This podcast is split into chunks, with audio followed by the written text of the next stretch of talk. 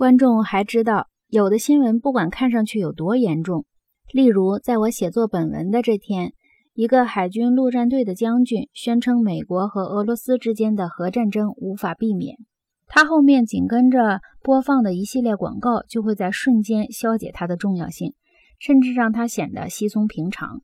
这是新闻节目结构的一个关键，它有力地反驳了新闻节目是一种严肃的公众话语形式的言论。如果我写到这里停下来，告诉你我过一会儿会再继续我的讨论，然后开始以联合航空公司或大通曼哈顿银行的名义写几句话，你会怎么看待我？怎么看待我的这本书？你肯定会认为我不尊重你，不尊重这本书。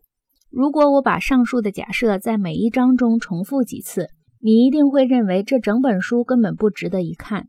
但是我们为什么没有觉得电视节目不值得一看呢？其原因，我想是因为我们希望书和其他媒介，比如电影，应保持口气上的一致以及内容上的连贯，而对于电视节目就没有这样的要求。尤其是对电视新闻，我们已经习惯了电视的不连续性。任何一个心智正常的人都不会因为播音员在播完有关核战争无法避免的新闻之后。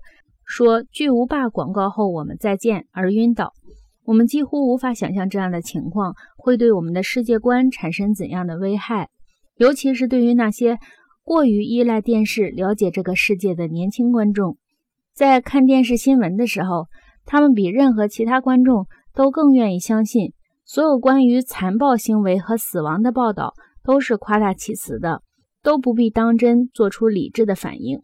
我必须指出。隐藏在电视新闻节目超现实外壳下的是反交流的理论。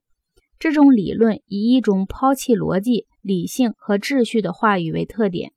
在美学中，这种理论被称为达达主义；在哲学中，它被称为虚无主义；在精神病学中，它被称为精神分裂症。如果用舞台术语来说，它可以被称为杂耍。对于那些认为我在这里夸大其词的人，我可以引用罗伯特·麦克尼尔对电视新闻的描述来证明我的观点。他是麦克尼尔·莱勒新闻时间的执行编辑兼联合主持人。他说：“好的电视新闻要一切以简短为宜，不要让观众有情绪紧张之感；反之，要以富于变化和新奇的动作不断地刺激观众的感官。你不必注意概念和角色。”不要在同一问题上多停留几秒。他还说，制作新闻节目的奥义是越短越好，避免复杂，无需精妙含义，以视觉刺激代替思想。